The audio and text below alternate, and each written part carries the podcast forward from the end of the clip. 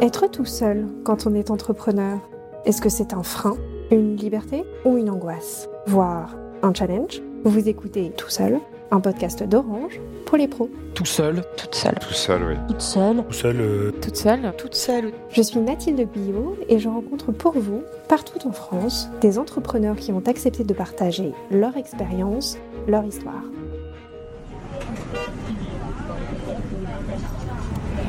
Aujourd'hui, c'est l'heure d'un nouvel épisode de Tout Seul.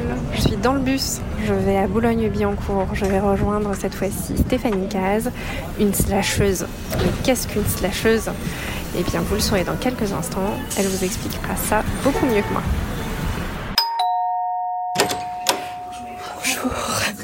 J'ai juste un, un call avec quelqu'un. Allez-y, je vous en prie. Merci. On va s'installer discrètement le temps que Stéphanie finisse son appel.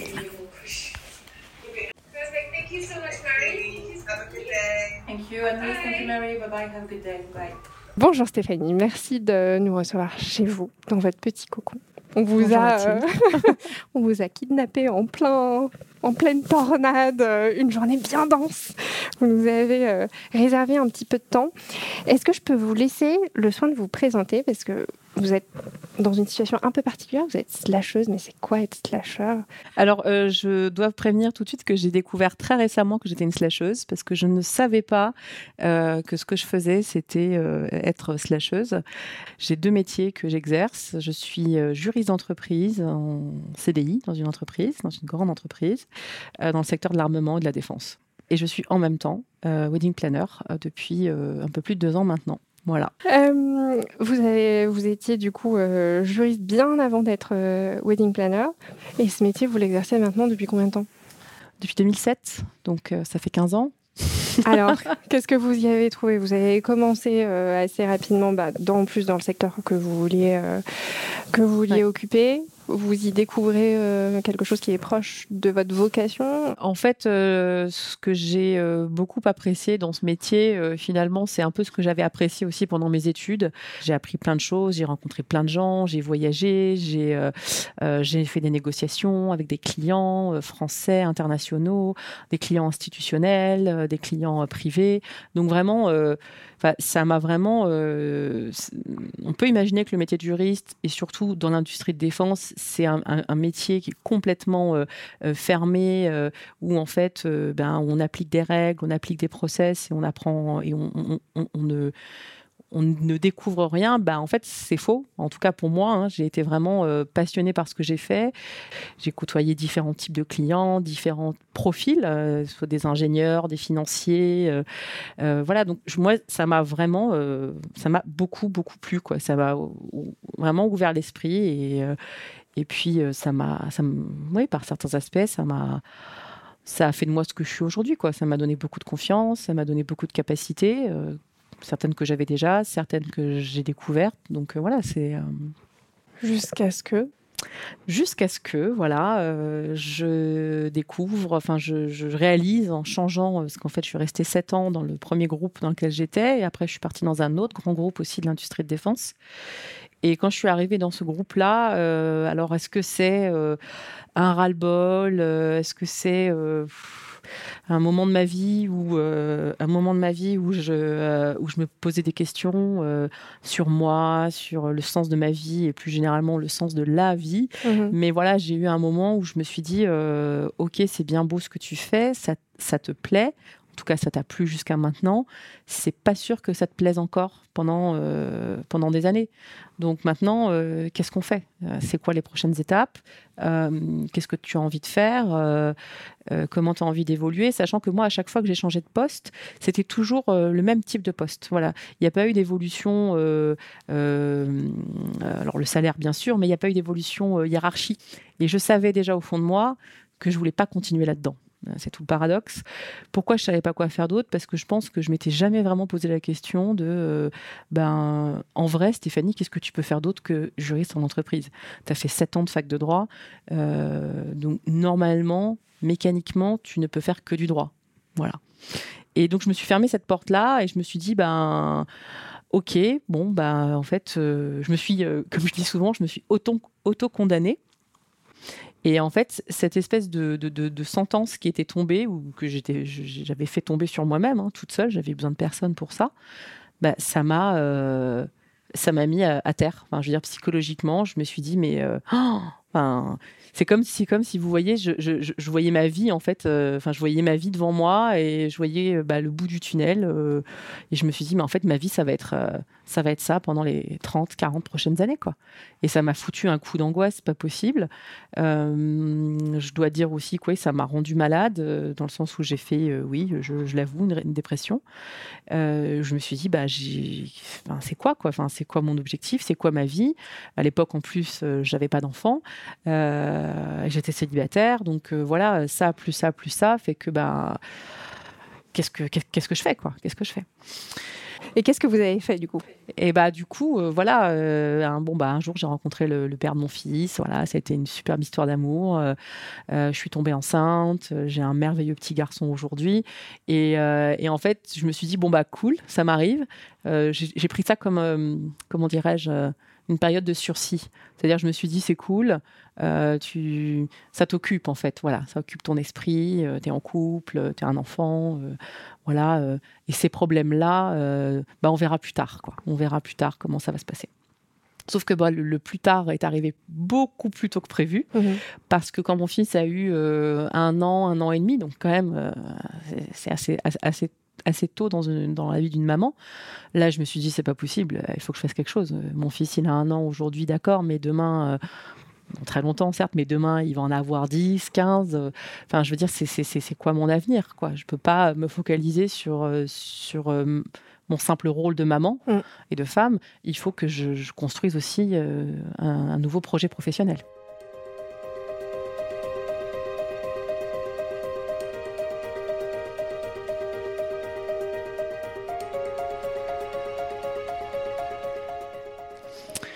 Et, euh, et là, j'ai eu un déclic. euh, et au détour d'un poste, j'ai vu un cabinet de, de coaching euh, qui, a- qui avait été recommandé plusieurs fois. Je me suis lancée dans le coaching. Alors, j'ai pris un, un programme qui, à l'époque, s'appelait. il portait très bien son nom, Trouver ma voie. Gros programme. voilà, euh, ouais, gros programme. Quand vous voyez ça, vous vous dites, oh, aïe, aïe, aïe, je vais jamais y arriver. Et j'ai commencé donc euh, avril, mai 2019, et j'ai fait un coaching qui a duré, et c'est pas une blague, qui a duré neuf mois, le temps d'une grossesse. Et du coup, raconte-nous comment ça se déroule ce coaching, parce que je, je crois savoir qu'il n'a pas été si linéaire que ça. Vous avez failli arrêter à un Oui. moment. Euh, Comment ça s'est passé oui, alors je pense que Marina, euh, donc euh, une des coachs, serait heureuse de l'en- de l'entendre parce que c'est ce qu'elle dit souvent. Le coaching et la reconversion derrière qui suit quand, quand elle arrive, c'est vraiment les montagnes russes. Au début, j'ai trouvé ça sympa, j'ai trouvé ça assez stimulant et, j'y ai vu. euh, j'étais très, euh, j'étais pleine d'espoir. Et puis, euh, au bout de quelques mois, j'ai eu un, mais un down, comme on dit. Enfin, vraiment, c'est même pas de la montagne russe. Je pense que c'est vraiment de l'exploration sous-marine parce que j'étais vraiment dans le mal et je me suis dit, clairement, je vais pas y arriver. Euh, J'arriverai pas du tout à trouver ma voie. Tout ce qu'on me demande, c'est beaucoup trop dur et je vais pas, vraiment pas y arriver. Et là, j'ai eu ma coach qui a été, mais vraiment, euh, je, pense que je la remercierai jamais assez pour ça, mais qui m'a dit de façon très simple Ok, Stéphanie, je comprends, tu as envie de lâcher, tu as envie d'abandonner, c'est normal. Donc, ce que je vais faire, c'est que je vais te laisser tranquille. Et après, quand tu seras prête, c'est toi qui reviendras vers moi. Donc, quelque part, euh, j'étais là un peu à me dire euh, Et donc, la nana, super sympa, je lui dis que je suis pas bien, que je suis au bout du rouleau, que. Enfin, limite, j'étais en train d'appeler à l'aide et elle me disait Ok, euh, quand tu seras calmé, ben, tu reviendras me voir. Quoi. Donc je me suis dit, bah, putain, j'ai fait génial, euh, super le coaching. Et en fin de compte, je pense que c'est la meilleure des réactions qu'elle a eues parce que euh, moi, je me suis battue un peu contre moi-même pendant quelques semaines en me disant, punaise, Stéphanie, t'as quand même pas fait tout ça pour rien. Je me suis auto-persuadée devant ma... de- devant ma glace dans la salle de bain. Enfin voilà, et je me suis dit, on y va, quoi. On y va, on se remotive et on rappelle Anne. Et finalement, j'ai appelé Anne et elle m'a dit après coup, euh, j'étais persuadée que tu me rappellerais, je, savais que tu me rappellerais parce que je te connais, tu as de la force en toi, tu as de la niaque et, euh, et je te fais confiance. Et je pense que ce qui m'a vraiment reboosté, je peux le dire avec du recul, c'est le fait d'avoir un enfant. Et je pense que avoir un enfant, ça, ça, va donner, enfin, ça m'a donné en tout cas à moi, et c'est très personnel, donc euh, chacun se motive comme il veut. Mais moi, je me suis dit, punaise, euh, c'est quoi que tu veux laisser derrière? Imagine, Steph, c'est ton fils à ta place. Qu'est-ce que tu ferais, quoi? Qu'est-ce que tu lui dirais? Ben voilà, voilà mon petit, mon petit gars, comment ça se passe la vie euh, quand on n'aime pas un truc. On se donne les moyens de faire autre chose. Parce que rien n'est impossible, en fait. À la fin du coaching, en gros, on arrive à une conclusion qui est euh, bon, euh, Stéphanie, c'est quelqu'un de, de vivant, c'est quelqu'un de très dynamique, qui est pleine, pleine d'énergie, qui est solaire, qui est rayonnante, qui aime faire la fête, qui aime décider, qui aime organiser, et qui aime pas qu'on l'embête. Voilà. Et, euh, et donc, du coup, il y avait euh, faire la fête, organiser, euh, être la chef, chef d'orchestre. Et là, j'ai regardé Anne, j'ai dit, écoute, alors là, tu vois, quand je vois tout ça, moi, il n'y a qu'un métier qui me vient en tête, mais bon, c'est ridicule. hein. Elle me dit, bah, dis-moi, je t'écoute. Et là, je lui dis, bah, wedding planner. Et elle me dit, bah, voilà, t'as tout, tout, tout ce que tu aimes qui est dedans. Voilà. Donc, du coup, je me suis dit, ok, wedding planner, bah, allez, partons là-dessus. Donc, du coup, quand j'en suis arrivée à cette euh, révélation, euh, là, en vrai, c'était début 2020 et là, tout s'est enchaîné, mais très, très vite.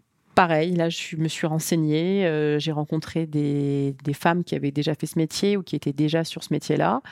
Euh, mais j'ai pas mis euh, mille ans à me décider. hein. Enfin, j'ai dû faire un ou deux appels à une ou deux nanas qu'on m'avait recommandées. Et puis, euh, bah, très vite, euh, je me suis dit, OK, bon, c'est bon, ça confirme ce que je pensais. Et derrière, pareil, je me suis activée pour chercher une école. Alors, évidemment, je cherchais évidemment pas une école qui se fasse sur un an, puisque j'avais euh, bah, mon métier de juriste, euh, une vie de famille aussi à gérer. Donc, je me suis dit, bon, trouvons une formation qui matche avec mes contraintes. Et du coup, j'ai trouvé euh, très rapidement euh, une école de formation euh, qui d'ailleurs été finançable par le Le CPF CPF. Mhm. Merci beaucoup. Et, euh, et en fait, euh, je me suis renseignée, je suis allée voir sur le, le site de l'école. C'était une formation sur 15 jours, donc euh, du lundi au vendredi. et là, j'ai dit, bon, bah, en plus, c'était dans le 15e. Habitant à Boulogne, pour moi, c'était le rêve. Et du coup, bah, j'ai dit, banco. En fait, euh, début janvier, je réalisais que je voulais devenir wedding planner. Et fin janvier, j'étais inscrite pour une formation pour devenir wedding planner. Voilà. À la fin de cette formation, vous savez que vous allez mener ce métier euh, dans votre temps libre ou est-ce que vous posez la question d'abandonner votre métier de juriste? En- alors, euh, on va être très clair. Dès le début, quand j'ai commencé, je me suis lancée. Quand, quand j'ai, enfin vraiment, quand j'ai même trouvé l'idée du, du métier de wedding planner, pour moi, je me suis dit, je vais faire ça euh, à la place de mon job en CDI. Mhm. Sauf qu'encore une fois, euh, je, je pense que je vous apprends rien, mais quand on commence dans l'entrepreneuriat, c'est très compliqué. Euh, c'est très compliqué, d'autant plus quand on a euh, euh, 37, 38 ans, qu'on a une vie de famille, qu'on a déjà vécu, qu'on a une famille à nourrir, qu'on a un, un- un mode de vie, un style de vie qu'on souhaite conserver, parce qu'il ne faut pas se leurrer. hein, euh, euh, voilà, moi, ça fait euh, 15 ans que je bosse dans des grands groupes euh, euh, Mhm. de l'aéronautique et de la défense, donc forcément, j'ai un niveau de vie qui fait Mhm. que ben, euh, je touche du bois, mais tout va bien. Voilà, Mhm. j'ai pas de difficultés, j'ai pas de problème de- de- d'argent à la fin du mois ou quoi. Donc voilà. Donc quelque part, euh, euh, je m'étais dit bon, c'est un sacré challenge, mais je vais le faire. Je vais me lancer. Et je vais abandonner mon CDI et je vais me lancer complètement dans l'entrepreneuriat. Sauf que, bah, encore une fois, avec euh, les épisodes de, de- de Covid euh, et de confinement et de couvre-feu qu'on a connus bah, ces deux dernières années, euh, en fait, à chaque fois, je repoussais l'échéance. J'étais là, je me disais, bon, alors, décembre 2020, euh, je quitte mon job et, euh, et je fais que ça, que euh, wedding planner. Sauf que bah, décembre 2020, tout le monde se rappelle de l'état dans lequel euh, était le pays et en particulier le secteur de l'événementiel. Donc je me suis dit, c'est peut-être pas ce qu'il y a de mieux à faire, donc attendons. Et en fait, à chaque fois, je repousse l'échéance, je repousse l'échéance, jusqu'à réaliser ben, cette année que finalement, d'une certaine manière, avoir ces deux jobs, ça me convient. Alors c'est vrai que j'ai des grosses journées, que c'est très, euh, c'est très dense, mais j'ai atteint un, équilibre euh, professionnellement, personnellement, qui me, qui me satisfait aujourd'hui. Alors je dis pas que ça va durer pendant 15 ans comme ça, mais euh, finalement, je suis plus si prête que ça à quitter mon CDI pour me lancer corps et âme dans le métier de wedding planner.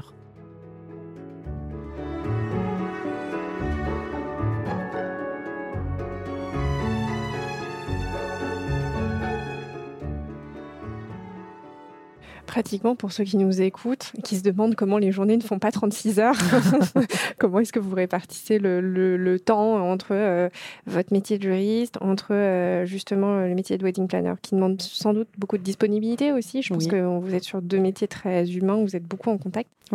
Bah, en fait, il n'y a, pas de- y a pas de méthode type ou de recette parce que c'est très. euh, Alors, déjà, mon métier de juriste est un métier qui est très prenant et euh, euh, il- pour moi, il met toujours. Enfin, les- les- les- aucune journée ne se ressemble, en fait.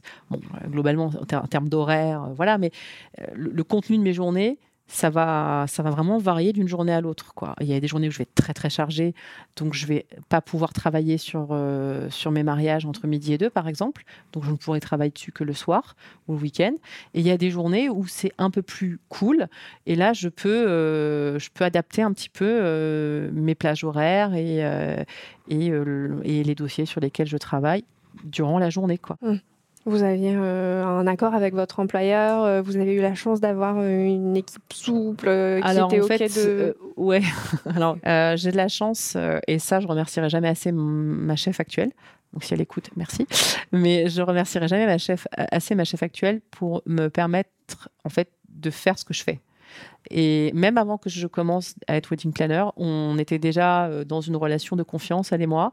Euh, elle ne m'a jamais embêté typiquement sur les horaires à respecter, etc., etc. Donc, on a toujours eu énormément de confiance l'une en l'autre. Et, euh, et, euh, et voilà. De toute, façon, je, de toute façon, je suis sur un métier où il est très compliqué de définir des horaires de travail. Euh, on est typiquement, je vous le dis, on est même ce qu'on appelle le forfait jour. Moi, je suis sur un métier où l'organisation est très souple. Alors, j'avoue et je reconnais que c'est pas partout pareil. Donc, euh, j'ai de la chance d'être tombée là-dedans. De toute façon, mon employeur est au courant hein, que j'ai une deuxième vie pro.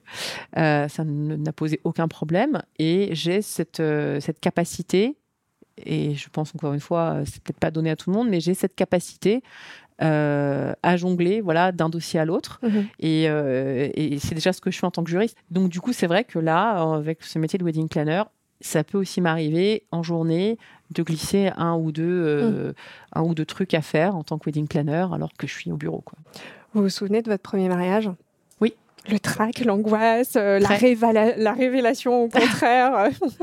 Racontez-moi. Euh, je m'en souviens parce que pour la simple et bonne raison, alors je l'ai pas dit au début, mais je suis wedding planner, mais je suis aussi officiante de cérémonie. Donc c'était un mariage où j'étais à la fois wedding planner et officiante de cérémonie. Et comme euh, je n'aime pas les choses simples, euh, c'était le mariage d'une de mes collègues euh, qui se mariait en août en Bretagne, un mariage de 150 personnes, et qui elle m'avait demandé aussi de faire sa cérémonie laïque. Et comme elle est, elle est française et anglaise, j'ai fait la cérémonie en anglais puisqu'il y avait de la famille à elle qui est née d'Angleterre et qui ne comprenait pas le français. Donc du coup, j'ai dû faire la cérémonie en anglais. Un beau challenge. Voilà.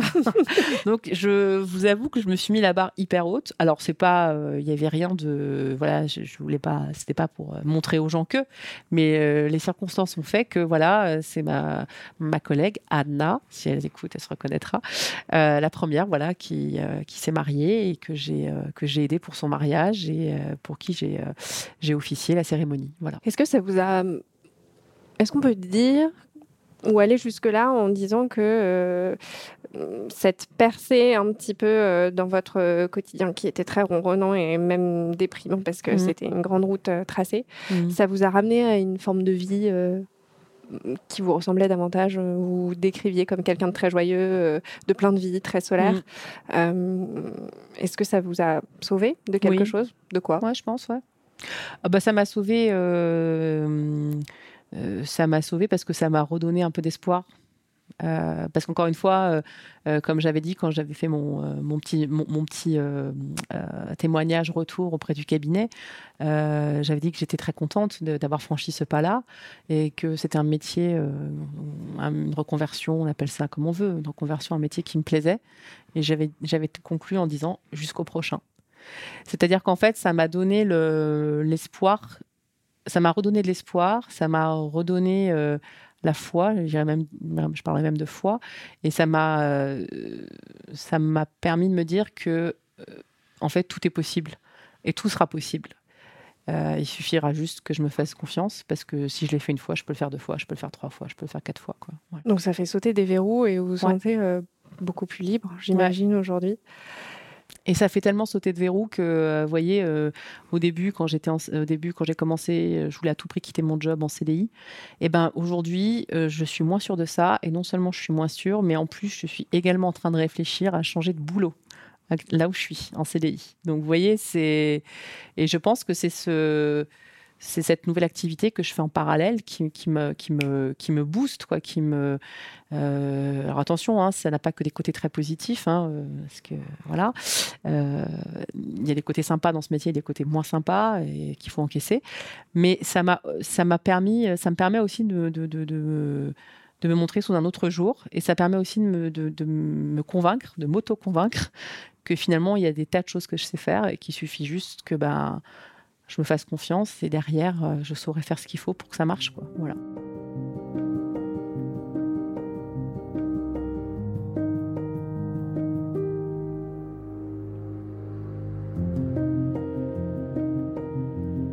Vous pensez que vos deux métiers se, se complètent ou se répondent ou qu'en tout cas ils s'enrichissent l'un l'autre?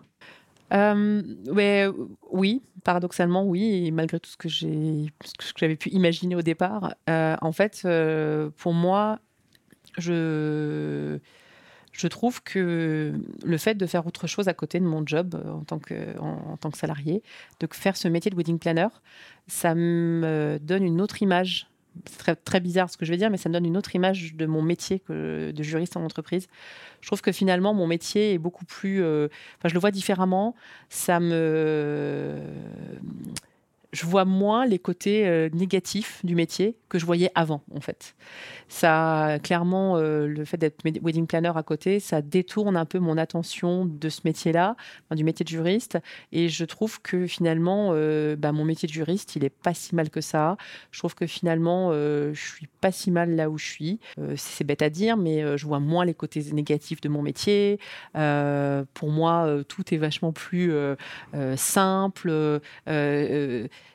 il y a, ça, me mine beaucoup moins qu'avant, en fait. Alors du coup, si, on fait l'inverse, si on prend le chemin inverse, est-ce que ça marche aussi euh, sur le métier de wedding planner? Est-ce que les mauvais côtés du métier de wedding planner, parce que c'est un métier quand même ultra humain, euh, Oui. où il faut gérer pas mal de stress, d'émotions, euh, des mariés qui sont pas toujours faciles, euh, est-ce que c'est allégé par le fait que justement, ça soit pas votre activité principale? En fait, c'est oui, oui, c'est assez, assez réciproque. C'est-à-dire que, alors après, je suis quelqu'un de très sensible. Donc évidemment, même si wedding planner c'est pas le métier dont j'ai besoin pour vivre, euh, et, du, coup, je pourrais me dire, après tout, on s'en fiche. Ce que disent les gens, on s'en fiche. Euh, les coups de pression des clients, on s'en fiche. Non, en fait, c'est pas vrai. Je ne peux pas. Passer euh, enfin je peux pas passer à côté parce que je suis quelqu'un de très sensible et ça va forcément me toucher quoi voilà. Mais c'est vrai que quand on prend un peu de recul, alors sur le moment, euh, on bougonne, on râle, machin, mais quand on prend un peu de recul, on se dit que, bah, en fait, euh, ok, bah, c'est normal. Après tout, c'est leur mariage, ils ont le droit d'être stressés, ils ont le droit d'être exigeants, mais en même temps, c'est pas, voilà, pas mon métier, euh, c'est pas ça qui me, pas ça qui me, qui me nourrit à la fin du mois. Donc, euh, bon, bah, c'est pas très grave, voilà, je, le note. Je sais que potentiellement, je peux avoir des clients comme ça. Je sais que potentiellement, je peux avoir ces mauvais côtés-là. Et ben, c'est à moi maintenant de, les gérer. Et, et typiquement, ça ça, là, j'ai fait un petit, comment on appelle ça J'ai fait un petit euh, retour d'expérience hein, sur ces, euh, ces quelques mariages que j'ai déjà réalisés. Bah, du coup, je tire des leçons de tout ça. Et je réoriente un petit peu ma façon de, fa- ma façon de faire, ma façon de travailler et euh, le type de clientèle typiquement que je souhaite approcher. Quoi. Voilà. Donc euh, c'est vraiment, c'est vraiment, je trouve que ça, enfin, L'un est la soupape de l'autre oui, en fait. exactement. Ouais. Et vous parliez de- d'affiner justement votre façon de travailler. Mm. Est-ce que ça veut dire que vous travaillez plus par affinité, par instinct, par intuition aussi euh, Comment Oui. est-ce que vous choisissez vos clients? Est-ce qu'ils viennent à vous? Vous, vous- vous payez le luxe aussi de les choisir Parce que c'est aussi ça l'entrepreneuriat, c'est avoir le choix de, à 100% de gérer sa barque comme on veut. Alors, ce qui est clair, c'est que euh, comme c'est pas un métier dont j'ai besoin pour vivre, je peux, comme vous l'avez dit, me payer le luxe de choisir mes clients. Mm. Je sais qu'il y a d'autres entrepreneurs qui peuvent pas s'offrir ce luxe-là. Moi, je, je- je sais que je peux. Donc, du coup, bah, je le fais. Je, suis euh, je suis un peu, un peu select voilà, sur les clients. Euh, et j'ai décidé aussi, ça c'est nouveau, j'ai décidé aussi que j'allais fonctionner encore plus à l'instinct. Je pense que l'entrepreneuriat, en plus, euh, pour le coup, je suis toute seule. Euh, j'incarne ma boîte et ma boîte, c'est moi. Vous voyez ce que je veux dire? Donc je ne peux pas jouer un jeu. C'est faire des choix aussi de euh, voilà d'orientation, euh, des choix d'activité. Euh, typiquement quand j'ai commencé, je me rappelle, je voulais être que wedding planner et je m'étais dit je serais que wedding planner et que wedding planner. Hein. je ferai pas officiant de cérémonie, ça c'est cucu, c'est pas pour moi. Ben, en fait, il y avait un truc au fond de moi qui disait Attends, tu penses que c'est pas pour toi, mais en fait, ça va être génial, tu vas t'éclater. quoi. À quoi ressemble l'avenir? C'est quoi les prochains projets pour Stéphanie Ils vont être essentiellement pro. Mhm. parce que l'année dernière, j'ai déménagé deux fois. Euh, c'est bon, vous avez donné, vous avez tout donné. voilà. Vous voyez, là, j'ai les déménagements gérés, plus euh, la vie de maman solo, plus euh, l'entrepreneuriat, plus le job. Enfin, là, c'était 2021. Voilà. Non, les projets pour l'année prochaine, euh, enfin pour l'avenir, euh, bon déjà c'est terminé ma saison de mariage puisque j'ai encore un mariage euh, le 1er octobre. et puis et puis la suite, bah déjà ça va être prendre un peu de repos, me reposer un peu et être en forme pour réattaquer la préparation des mariages de l'année prochaine, mais aussi et surtout profiter de la fin de l'année pour réfléchir à un nouveau boulot dans mon job actuel. Quoi. Voilà. Merci beaucoup Stéphanie. Bah de rien. Merci euh, à vous.